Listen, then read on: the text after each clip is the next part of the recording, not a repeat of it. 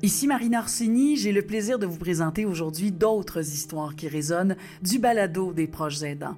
Notre balado s'est invité dans le quotidien des proches aidants, des personnes qui aident, mais aussi celui des professionnels qui les accompagnent au jour le jour. Au programme, des témoignages intimes et touchants de personnes proches aidantes et d'experts du milieu. À travers ces épisodes, vous verrez, on plonge dans le quotidien de ceux et celles qui se dévouent pour prendre soin de leurs proches, au risque parfois de se retrouver à bout de souffle. Ils ont forgé des savoirs et des expériences incroyables à travers des histoires tissées à la fois d'engagement, d'amour et de résilience. Je vous invite donc à vous immerger avec moi dans leur récit de vie tout en nuances et en émotions. Installez-vous confortablement et partageons ensemble cette fenêtre sur leur histoire.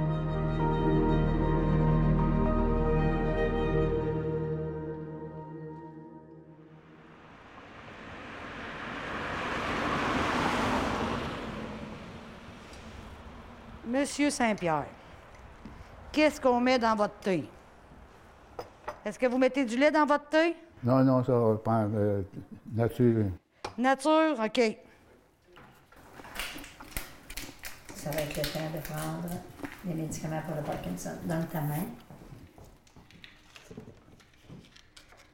Tiens. Je m'appelle Ginette Poulain-Saint-Pierre. Je suis la proche aidante de Jean. Mon mari depuis 46 ans la semaine prochaine.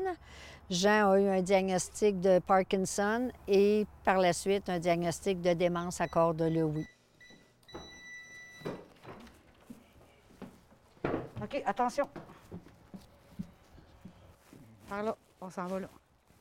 Avant la pandémie, pendant que j'étais au travail, Jean, il n'a jamais eu de problème à rester seul à la maison. Il faisait pas de fugue. Il avait encore son auto. Euh, Je lui téléphonais le matin et l'après-midi pour la médication. Il n'y avait pas de problème. Il savait quelle pilule prendre et tout ça. La pandémie, pour les problèmes cognitifs, la pandémie, ça a été une chute vertigineuse. Parce que avant la pandémie, en 2019, exemple, euh, il y avait des rencontres avec le groupe de Parkinson, il y avait des, euh, exercices adaptés. Ensuite, il y avait euh, un centre de jour, des chansons, un dîner sur place et tout ça. Donc, il y avait du stimuli. Puis, avec la pandémie, tout a arrêté. Alors là, vraiment, mon rôle de proche aidante, ça a été pas du 24 heures par jour, mais presque. C'est euh, c'est jour et nuit, là. Alors, au moins, en étant au- en travail à la maison, je peux me lever, aller euh, le- le- regarder ce qu'il fait, si tout est correct. Entre-temps, je dois dire que la Société de Parkinson, le groupe qu'on avait à Trois-Rivières, sont virés de base sur un dixaine, comme on dit, parce que tout de suite, même pas un mois après le début de la pandémie, ils ont tout instauré pour être à- en visioconférence avec Zoom. Alors, ça veut dire que tous les mercredis, Jean avait une rencontre sociale avec ses amis du Parkinson. Le vendredi, il y avait des exercices sur chaise aussi. Et le jeudi soir, il y avait un groupe de proches aidants auquel je participais. Mais je me suis aperçue l'automne dernier que j'avais besoin de plus que ça. Alors, j'ai commencé à faire des recherches et là, j'ai vu qu'il y avait le groupe de l'association ici des proches aidants qui s'appelle maintenant De l'énergie.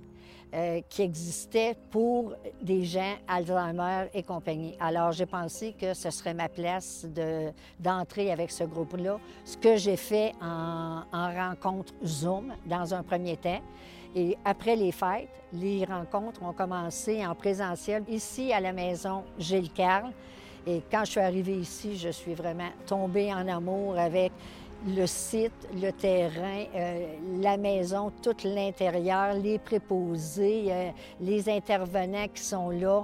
Vraiment, euh, c'était là le top du top.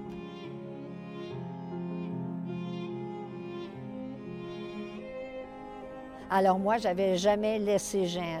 Jean, il était toujours avec moi 24 heures par jour, 7 jours par semaine. Quand j'ai vu les services qu'il donnait ici, je l'ai amené une première fois, une journée complète. Il a adoré ça. Quand il est arrivé dans l'auto, il dit ça, Ginette, ça sera une place à ton goût parce qu'il dit c'est de la high class. Il était satisfait. Bon, ben j'ai dit parfait. Une semaine après, j'étais en vacances. Alors, j'ai choisi de. Je me suis choisie pendant cette période-là. Alors, je l'ai amené ici trois jours, deux dodos.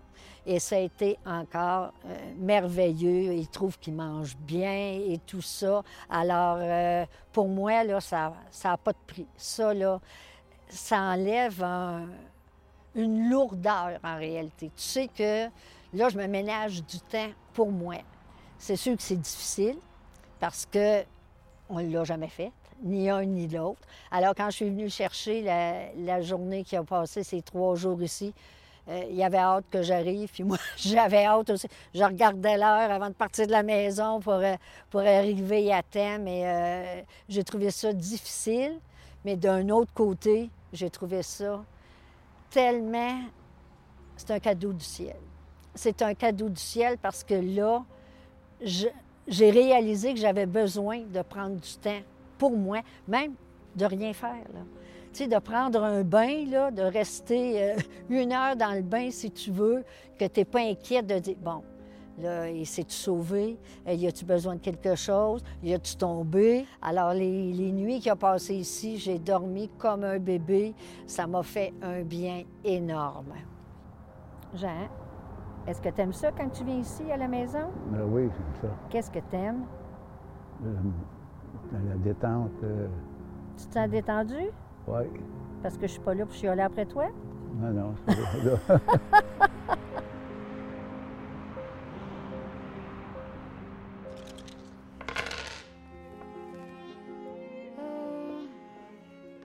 Des quatre.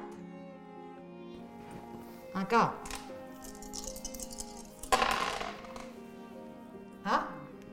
Un ben. Un quatre. C'est certain que je vais recommencer à amener Jean ici à la maison Gilles Carle pour euh, des séjours euh, de deux, trois, quatre dodos même, euh, parce que c'est ça prend ça. Puis si j'ai un mot à dire au prochain aidant, c'est de ne pas hésiter. Puis moi, dans mon cas, ce que j'ai trouvé, c'est que ça me permet de faire un pas vers ce qui s'en vient. Parce que je ne suis pas sans savoir qu'à un moment donné, ça ne sera plus possible que j'en reste à la maison. Alors, de cette façon-là, c'est comme si j'ai accepté un peu de baisser les bras. Puis je me dis, les deux, trois jours qui passent ici à la maison Gilles je le sais qu'il est heureux, il est bien entouré. C'est quasiment du un pour un pour les intervenants qui sont avec euh, ces personnes-là. Alors, je suis pleinement rassurée. Puis ça me permet d'apprendre moi-même à faire des choses seule. Chose que je ne faisais pas avant. C'était mon best. Vraiment, là, c'était, c'était mon compagnon de vie. Alors, c'est pour ça qu'aujourd'hui, la séparation, c'est épouvantable. là. Pour moi, c'est épouvantable. Je m'ennuie quand il n'est pas là, même si il y a des journées que c'est pas facile, OK, mais c'est mon homme. C'est mon homme à moi. Je l'aime. Je le remarierai demain matin. Alors, euh, c'est pour ça que je veux le meilleur pour lui. Et ici, c'est vraiment le meilleur pour lui.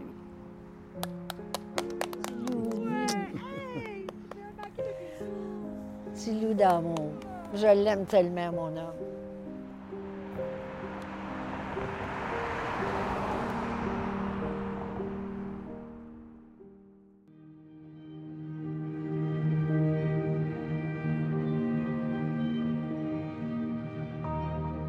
Plonger dans l'univers des proches aidants nous remplit toujours de gratitude envers ces personnes extraordinaires qui prennent soin d'un être cher au quotidien.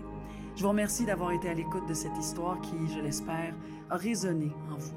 Si vous vous êtes reconnu ou avez reconnu des personnes de votre entourage, n'hésitez pas à contacter Info Aidant par téléphone au 1-855-852-7784 ou par courriel info-aidant à l'appui.org. Les conseillères et conseillers d'Info Aidant sont là tous les jours pour vous écouter, vous soutenir et vous orienter vers les ressources disponibles dans votre région. On se retrouve très bientôt avec d'autres histoires qui résonnent. Prenez soin de vous.